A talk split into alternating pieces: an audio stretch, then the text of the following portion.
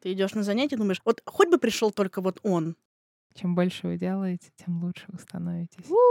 Очень токсичная намек на продуктивность, но Они наверняка не имели ничего грубого, но оно получается как-то очень угрожающе.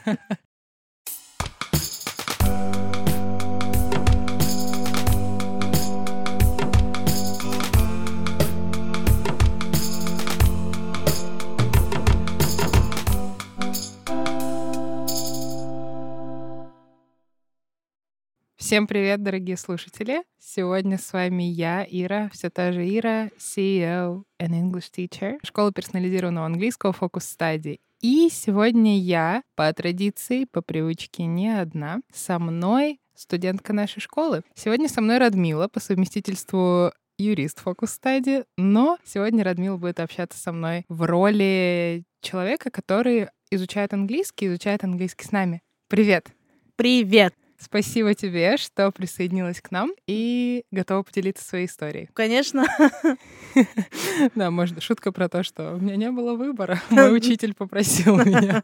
Эту шутку мы делать не будем. Спасибо тебе большое. И давай немножко поболтаем, естественно, про английский и про твой опыт с ним. Как я уже сказала, ты изучаешь английский с нами, с фокус стади. И изучал ты его, скажем так, в разных форматах. Это изначально было занятие в группах замечательным преподавателем.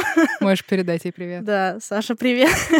А, в принципе, этот формат э, мне тоже был близок, был для меня, скажем так, приемлем. А, единственное, что в группе тебе иногда бывает не к настроению группа. То есть многое зависит от одногруппников. Да, ну то есть mm-hmm. бывало такое, что ты идешь на занятия, думаешь, вот хоть бы пришел только вот он, да, ну то есть как бы только потому что в принципе ты со всеми одногруппниками в нормальных отношениях, как бы вы нормально общаетесь, все нормальные люди, но иногда бывает что-то, что вот ну сегодня мне не хотелось бы слышать комментарии там вот этого человека. Расскажи нам, пожалуйста, какой у тебя уровень был тогда, потому что я понимаю из твоего рассказа, что уже на таком уровне, где довольно довольно большой процент взаимодействия, да, на английском у вас был? Да, в том плане, что, для примера, у нас случались какие-то, ну, не ссоры, я даже не знаю, как объяснить. Дебаты. А, дебаты, да, и какие-то такие конфликтные дебаты с обиженками на тему, типа, да почему ты считаешь, что договорная теория происхождения государства вообще...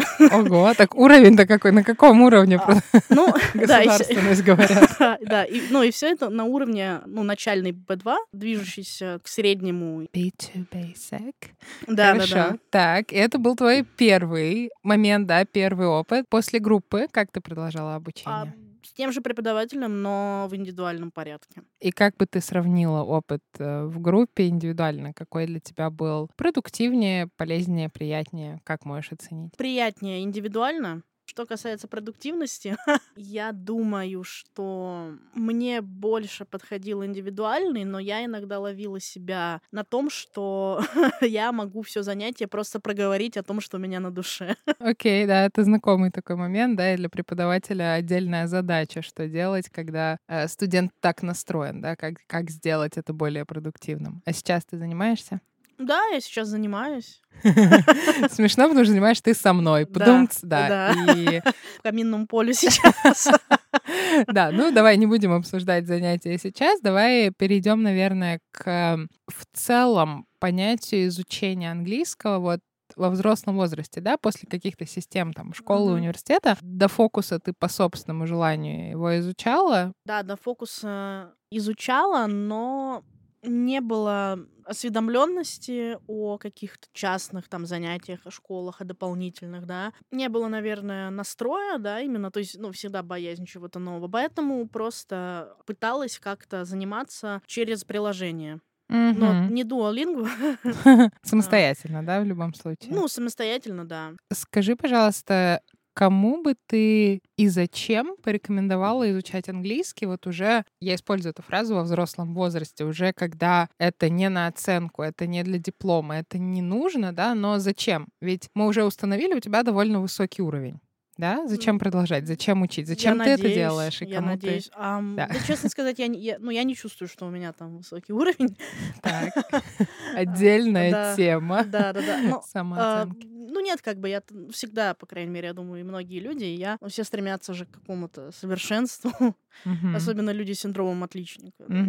Вот. Кому бы я посоветовала? Да всем. А зачем? Вот зачем английский? Знаешь, есть там работа какой-нибудь у людей, не знаю, спорт, танцы, все что угодно, чем люди занимаются, какими-то классическими вещами, такими классическими для удовольствия. А тут вот учеба, где можно, знаешь, там и самооценку повредить, синдром отличницы разбудить. А, Зачем изучать В английский? моем представлении это должно быть не с какой-то там целью. Ну, то есть не с какой-то там, не знаю, там, вершиной, да, которую ты должен покорить до конца года. Но это прежде всего развитие. Хорошо и для, по крайней мере, ну, что меня касается, это хорошо для ментального состояния. Я себя лучше чувствую, когда я понимаю, что я узнаю что-то новое, совершенствуюсь, там, саморазвиваюсь. Это мой основной тезис. Мы, кстати, много говорим и на подкасте, в частности, про мотивацию, да, мотивация внешняя и внутренняя. То есть, кажется, для тебя это скорее вопрос внутренней мотивации. Что это дает тебе, твоему ментальному здоровью, твоим ощущениям от себя, да, что-то Ну, внутри тебя. Безусловно, просто что касается внешней мотивации, какие у меня есть примеры, да, наглядные. э, чаще всего происходило так, что человек работает, себе работает несколько лет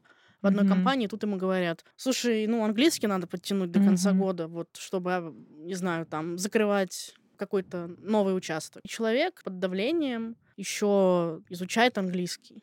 То есть каким-то, ну, я не скажу насильственно, да, но с каким-то вот таким Напряжение. напряжением, да, с этим вот нависающим. Если не выучу, выучить английский, это вообще звучит абсурдно. Если вот не улучшу, то будет а-та-та. Ты уже упоминала совершенствуй выученный английский. Как ты считаешь, это вообще реалистичная цель, э, доступное понятие? Знаешь ли ты людей с э, выученным, совершенным, готовым на все английским? Ну, я знаю людей, которые считают, что у них совершенно выученный английский, как бы.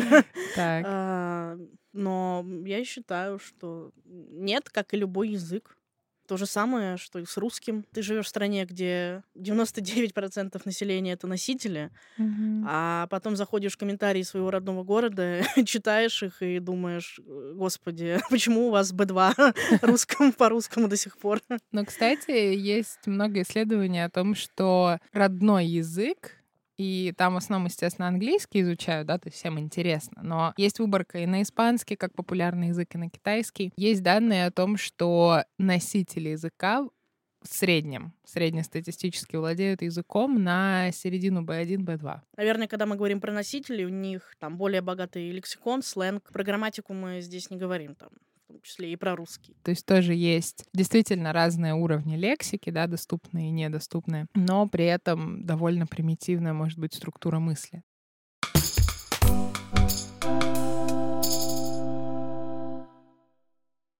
Давай порассуждаем. Ты уже упомянула вопрос работы. Когда человек уже работает, и внезапно у него на горизонте маячит какая-то задача, работа на английском. Но есть ведь много вакансий, возможностей работ, где английский является изначальным требованием. По твоему опыту, кстати, вообще, а действительно много таких вакансий, э, как ты считаешь? Я просто с ними не сталкивалась, потому что я не искала на площадках, ну, скажем так, международных, там, тот же LinkedIn, да, где Мгм. там, обязательное требование. Но я могу сказать, что вот как бы в базовой российской юриспруденции это не является требованием для российского бизнеса. То есть это что-то надстройка, да, какая-то надстроенная Да, да, да. ценность. Да, да, да. Но при этом весь университет нас а, кормят просто, не знаю, судным днем, что вот не выучишь английский и все. Расскажи, пожалуйста, нашим слушателям, где ты получала высшее образование. Я получала высшее образование в Российском университете дружбы народов, а, который как бы said to be международный, многопрофильный. Большинство людей, кто знают, что это за вуз, у них сразу рисуется представление, что там я не знаю, между парами практикуются там в английском, а потом там во время обеда испанском, и там как бы там перед сном французский еще надо подучить. Как бы нет. Как бы нет, но тем не менее все равно давление определенное было да, да, да, несомненно, потому что многие преподаватели как раз а, старшего поколения, более старшего, у которых как раз вот это было. То есть, да, очень больший объем иностранного языка давался, чем, а, например, вот нам. Ага. Вот. И как тебя это не сколько, как ты считаешь, там, да, оцени систему образования, туда мы ходить не будем, но давай вспомним, вот когда ты заканчивала магистратуру пару лет назад, что ты чувствовала? Ты готова была пойти и работать на английском, да, то есть это иметь как там часть своего резюме? Нет, ни в коем случае. Нет? А что М-м. тебя останавливало? Почему тебе казалось, что ты не готова? Мои внутренние ощущения и в целом то, что условно говоря, навыка работы с какими-то там юридическими текстами, контрактами, у меня его ну, не было практически. То есть от слова совсем. Но хотя бы у тебя было понимание, что это за сферы, что это Да. за навыки, да, то есть что тебе нужно бы подтянуть, чтобы скажем так, рассматривать предложение о работе, где английский важен, да? Да, конечно. Тем самым мы подошли к такой интересной теме, интересной части нашей беседы. На самом деле, в прошлом выпуске мы общались еще с одним нашим студентом, и там они с Катей обсуждали вопрос э, путешествий на английском, да, вот английский для поездок. Мы с тобой немножко поговорим про английский для работы, и действительно, мы все в разных сферах работаем, но вот ты очень четко рассказываешь про свою сферу, да, что вот есть там определенные группы навыков, связанные с иностранным, с английским языком. И расскажи, пожалуйста, нам немножко про твою карьеру, про твою профессию, про твою работу сейчас. Участвует ли как-то английский в твоей профессиональной жизни? Несомненно, я действительно всегда после учебы я стремилась попасть в какую-то международную сферу. Но сначала как бы у меня не получилось. И лишь там спустя полтора года практики я устроилась в компанию с международным, так сказать, направлением, участием, я не знаю как. Но, по сути, это крупная компания. Поставщики в Европе волей по неволе приходится сталкиваться с зарубежными контрактами на английском языке. Но поскольку я юрисконсульт, их приходится читать, согласовывать, но для этого надо их понимать. Здесь еще такая есть интересная особенность, что эти контракты на английском языке приходят, например, из Германии или из Франции, из Азии. Они вроде бы все на английском языке, но все очень различаются формулировками, использованием каких-то конструкций, да, там привычных. Да не знаю, там лексикой даже. Хотя Мгм. вроде бы она должна быть более формальная, да, там. Терминология. Да, терминология. Мгм.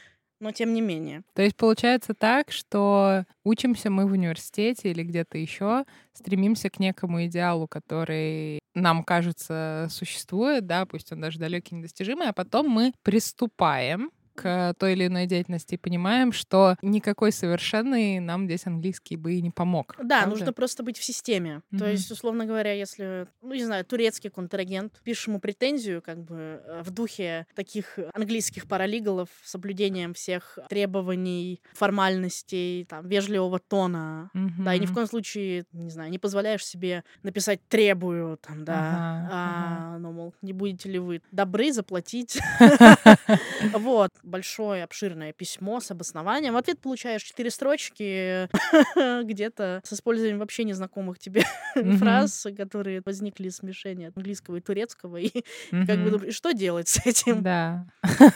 Были ли у тебя какие-то еще курьезы, прямо яркие курьезы, связанные с э, каким-нибудь регионом, может быть, э, менее квалифицированным английским со стороны тех людей, с которыми ты взаимодействуешь? Я думаю, нет, потому что все-таки во всех компаниях неквалифицированных, как ты говоришь, все равно есть менеджеры по ВЭД, то есть внешнеэкономической деятельности, и там как раз вот требования минимального знания языка есть. Ну, чаще всего бывают курьезы какие-то рабочие во время созвонов, когда наши менеджеры могут э, изобрести какое-нибудь слово, там, условно говоря, вроде буквалы, как любят.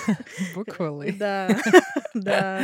Звучит как очень э, human атмосфера, да, где все равно есть понимание, что это все не какой-то там небесный C2, да, то есть люди с уверенным где-то достаточно, где-то, может быть, даже недостаточно, да, в каких-то сферах, аспектах языка, но все равно работают э, и Единственное, что я замечала при переписке вот с коллегами за рубежа, ну, не с коллегами, с партнерами, я улавливала, что английский, он какой-то как будто бы неживой. То есть, а сейчас, конечно, во многом спасает наличие переводчиков различных. Нет, я не считаю, что это плохо, конечно, но все-таки мне кажется, вот здесь важнее общаться именно с человеком. Пусть даже его мысли будут выражены несовершенно на английском, но это хотя бы, не знаю, даст опыт какого-нибудь межкультурного такого Мгм. взаимодействия, то есть это именно прочувствовать их тон, их, может быть, особенности языка. То есть даже невербальные какие-то аспекты, да? Да, это не курьез, но часто бывает такое, что когда зарубежные партнеры видно, что какую-то фразу свою на своем языке перевели на английский, Мгм. они наверняка не имели ничего грубого, оно получается как-то очень угрожающе. Вот, ну такое, да, такое бывает. Угрожающе при этом э, позволю себе предположить, что вполне себе вероятно формально грамотно. Ну, конечно, да, да, Да, да. то есть- Все, да. Мгм. Грамматически все просто идеально. Да, то есть все артикли на местах, но, Да, да, но да. тебе нахамили. Но от этого не легче. Да.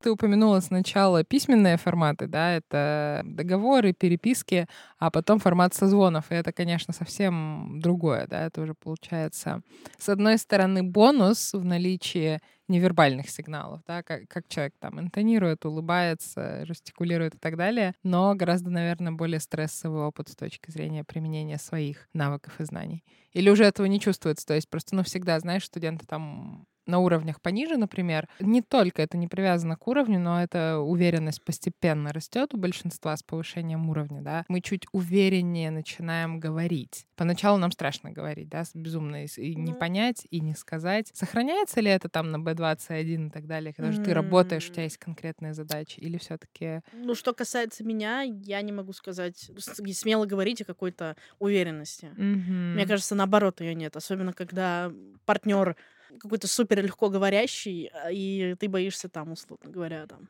как-то неправильно что-то произнести. Вот, и стараешься лишний раз не говорить. Так. Да, то есть все равно э, получается страх остается, но он связан не с тем, что я боюсь говорить в принципе, да, а скорее. Он а, связан с тем, что ты будешь звучать не на уровне человека с тобой говорящего. Ну, как правило, вот в каких-то таких крупных созвонах участвуют люди суперкомпетентные В английском. в английском, да, ну, в целом, да, проработавшие большое количество времени там в данной сфере, да, конечно, у них уже есть какие-то фразы заготовленные, конструкции, да, то есть они очень легко оперируют ими. То есть в чем-то это, наверное, вопрос времени, да, это не только формально там Ну, в том числе, да. выученный какой-то словарный запас, это просто, как, как и во всем жизни, да, это опыт, который приобретается с- конечно, с- да, со да, да. временем, сколько ты там работаешь и находишься, да, в этой сфере. Класс. И смотри, вот получается, что если мы говорим вот про опыт, да, и про то, что есть люди, которые там давно в компании, давно в сфере, да, и в частности с английским это пересекается, они становятся да, более компетентны. Будет ли объективно сказать, что работа на английском на самом-то деле не должна быть целью, типа однажды я как все выучу и как пойду найду эту работу, а что это скорее может стать средством, инструментом достижения определенной цели, как ты считаешь? Ну, я абсолютно согласна. Конечно, условно говоря, когда там у тебя, не знаю, А2, сложно говорить о трудоустройстве в какую-то компанию, где английский Мгм. нужен для прочтения и там внесения поправок в какие-то сложные контракты, Мгм. вот, или для написания каких-то формальных требований. Но что касается таких уровней, которые уже, я не хочу сказать высокие, ну, Операционно. да, да, да, да, да, да, рабочие, то я считаю, что вот эта практика, она необходима. И она будет идти только на пользу. Потому что при работе, например, в сфере внешнеэкономической деятельности, не может быть такого, что сотрудник все знает. Встречаются Мгм. какие-то новые слова, новые фразы, новые термины. Их приходится переводить, понимать, видеть их в тексте, Мгм. связывать их фразово по смыслу с другими словами. Так это добавлять свой багаж. постоянно развиваться не Да, только да, да. благодаря занятиям, да, то есть, например, ты занимаешься, но при этом ты еще ежедневно имеешь возможность столкновения с, с английским Да, несомненно. в разных его аспектах. И знаешь, такой приходит в голову на моем профессиональном опыте момент, что как раз люди с там B2, C1 и часто даже C2, если честно, гораздо больше не уверены в себе, чем люди с начальными уровнями. Мне кажется, если меня будут слушать коллеги, они, безусловно, посмеются, потому что у меня ответом на все в жизни является эффект Даннинга-Крюгера, э, который я использую, чтобы объяснить, в частности, вот это интересное такое несовпадение. Но действительно есть психологии, в социологии такой эффект, который где-то в 90-е, в начале 90-х, по-моему, два ученых открыли. Суть там в том, кому будет интересно, посмотрите, кстати, на TED Ed, TED Education есть очень классное видео про эффект Даннинга-Крюгера. Там суть в том, что чем меньше у нас знаний и компетенций в какой-то сфере, тем меньше у нас возможности понять, что мы некомпетентны. И поэтому нам кажется, что мы супер. А когда мы не умеем петь, нам кажется, что мы супер поем в караоке. У нас нет возможности оценить свои несовершенства. И чем больше компетенции мы приобретаем, чем больше знаний мы приобретаем, тем ниже становится наша уверенность в этих знаниях, потому что мы видим все свои промахи. У нас есть возможность оценить ошибки окружающих и ошибки свои, когда они происходят. И, естественно, иностранный язык, английский язык — это очень яркий пример приложения, да, вот этого эффекта Даннинга-Крюгера. И, честно, я это вижу постоянно у студентов. B2, C1, и, как я сказала, даже там, с начинающим C2, полное отсутствие уверенности в себе и в своих силах, потому что действительно ты видишь какие-то свои несовершенства, и сколько бы ты ни развивался, ты будешь продолжать их видеть.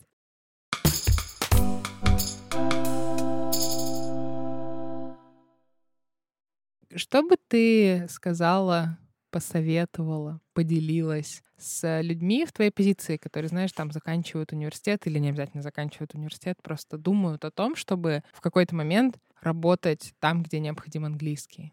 И он у них есть но им кажется, что not good enough. Я даже не знаю, что бы я себе посоветовала Да. тут.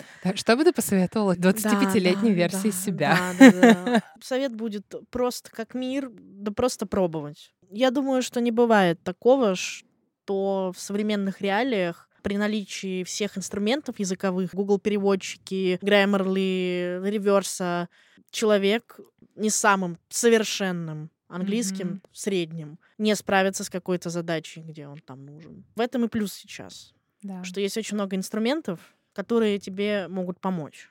И М. нет ничего стыдного и плохого к ним прибегать. Плохо их отрицать, да, и надеяться только на себя. Так интересно мне показалось из твоих слов, что можно немножко поменять метафору с того, что мы часто воспринимаем иностранный язык как капитал. Ну, у меня есть, я вот накопил себе там А, C1. Ну, это, да, это все пошло, по крайней мере, в э, нашей системе, в нашем обществе с постперестроечного времени, когда все самые богатые люди, элита, имела возможность уехать, и они были на слуху, были на Мгм. коне, и заботливые мамы говорили своим детям, что вот учи английский, будешь как твой сосед, который вот выучил и смог поступить куда-то. Ага, Станешь да. человеком. Да, выучил и смог. Вот это вот ощущение, и тоже мы уже, по-моему, ранее на подкасте говорили в первом сезоне, что, во-первых, мы с тобой сегодня затрагивали эту тему, английский — это не конечная точка. Я всегда говорю про себя, и мне мне не верят, и студенты иногда меня требуют там подтверждения истории, но я изучаю английский каждый день. Я не считаю, что это остановится. Когда это остановится, это будет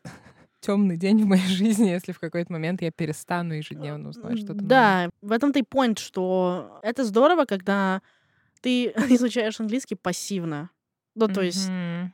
ты подписываешься в социальных сетях на англоговорящие, а, англоязычные, простите, а, аккаунты, потому что ты можешь понять, прочитать, не нажав кнопочку «Показать Мгм. перевод». Ты можешь посмотреть сериалы с субтитрами там пусть, да, потому что порой там, диалекты некоторые, мне кажется, даже носителям недоступны. И да, это важно сделать ненавязчиво английский частью твоей жизни каждый день. И, в общем, английский — это не капитал, который ты накопил и начинаешь тратить. Или накопил и сидишь на нем, смотришь, как там процент тикает какой-то английский. Это инструмент сам по себе, в первую очередь, который в зависимости от того, да, как ты его используешь, может тебе открыть двери в какую-то компанию, да, к какой-то возможности. Да, и я на самом деле, да, так перебила, что касается вообще пользования английским на работе. Мгм. Мне приятно видеть, что, по крайней мере, в моей компании нет какого-то англоязычного снобизма. Очень часто с иностранными партнерами я иногда иду по коридору и слышу там из кабинетов, как разговаривают менеджеры. У них карикатурное вот русское произношение, прям карикатурное, да, вот как вот таким языком говорил Дольф Лунгрен в там, фильме «Красная жара», да, чтобы подчеркнуть свое русское происхождение своего героя. Иногда используют э, вот какие-то фразы типа буквы, но при этом как бы я не думаю, что это мешает как бы бизнесу или продажам. Это для них инструмент, но они не зациклены на нем. Это для них не комплекс. И мне кажется, это тоже вот такой момент понимания использования английского языка в работе. Что да, это там инструмент, ты им пользуешься, но он не должен быть супер отточенным. Он не обязан быть. Он не обязан да. быть, да. На самом деле это очень важно, мне кажется, для компании, для работодателя создать такую атмосферу, как ты сказала, чтобы не было снобизма, чтобы была возможность ошибаться. И, возможно, и, наверное, ведь не зря существуют какие-то там страхи, да, у людей. Наверное, не все рабочие места такие, я там, берусь предположить, да, что, возможно, есть какие-то компании где-то там. Нет, я ну, с ним конечно, не сталкивалась. Но... Нет, ну где есть стандарты, задранные до потолка, mm-hmm. и там, ну, сфера какая-то обязывает. Но если это, например, э, культурный, mm-hmm. культурная, да, какая-то, не знаю, фонд или образовательная организация, то вряд ли будет допустимым общаться на языке неформального уровня. Ну, кстати, да, тоже по опыту могу сказать, сколько я работала во всяких обменных, культурных, образовательных организациях. Конечно же, если ты хочешь быть директором, там, ведущим менеджером, решать какие-то сложные вопросики, конечно же, английский становится частью твоего пути, но, честно, ты неизбежно его приобретаешь, если ты растешь в компании с э, начального уровня, с уровня там ассистента. И на уровне ассистентов э, всегда приходили ребята с очень разным английским. То есть даже с тем, которому нужно усилие, время, чтобы выразить свою мысль, которая иногда может даже звучать карикатурно, но самое главное, он решает задачу. Этот английский язык как инструмент. Если мы меняем этот э, визуал, эту метафору с капитала на инструмент, тогда и элемент стыда уходит. Потому что капитал, да, вот я накопил больше, я имею больше, я могу больше, значит, я лучше, а, а у меня меньше, значит, мне стыдно. Э, это логично, да, для человеческой натуры это логично. А говоря про инструменты, ну, типа, окей, вот, вот у меня вот такой инструмент, а у тебя вот такой, да, они у нас разные, давай их сложим, чтобы решить задачу, да, то есть вот uh-huh. у меня, я тут сильнее в разговорном, а я тут сильнее в формальном, да, и вместе мы там, ты и я, коллеги, сможем какую-то неоднозначную задачу, да, продуктивнее решить, сложив наши имеющиеся ресурсы и инструменты. Понравился твой тезис про «с работой ты английский, несомненно, приобретаешь». На самом деле это именно то, с чем я шла на поиск работы, где нужен английский язык и даже на собеседовании с HR и со всеми. На всех этапах вот этого многоступенчатого собеседования я говорила, что компания мне прежде всего нравится, потому что она в международной сфере, и у меня здесь будет возможность практиковать английский э, в профессиональной сфере э, и становиться лучше. Mm-hmm. Что если ты работаешь с языком, даже если не каждый день сталкиваешься, mm-hmm. но все равно ты приобретаешь какие-то навыки, которые ты никогда не приобретешь э, даже с самым лучшим преподавателем. Да, и даже самым не, неоднозначным интересным сериалом. Несомненно, да.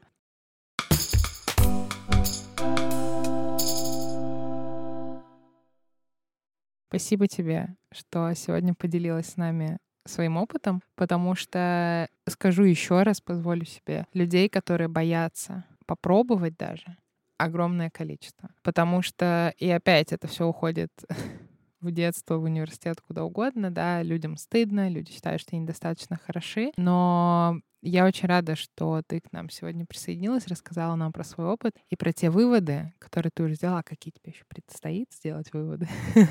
Об этом мы поговорим в следующем э, подкасте, который через энное время. Да, через пару сезонов мы тебя снова пригласим и обсудим новый набор курьезов и э, интересных наблюдений. Спасибо тебе большое еще раз. Спасибо за... тебе за приглашение. Ей! И всем нашим слушателям дерзайте, не бойтесь, не стыдитесь, не стесняйтесь. Вы станете только лучше.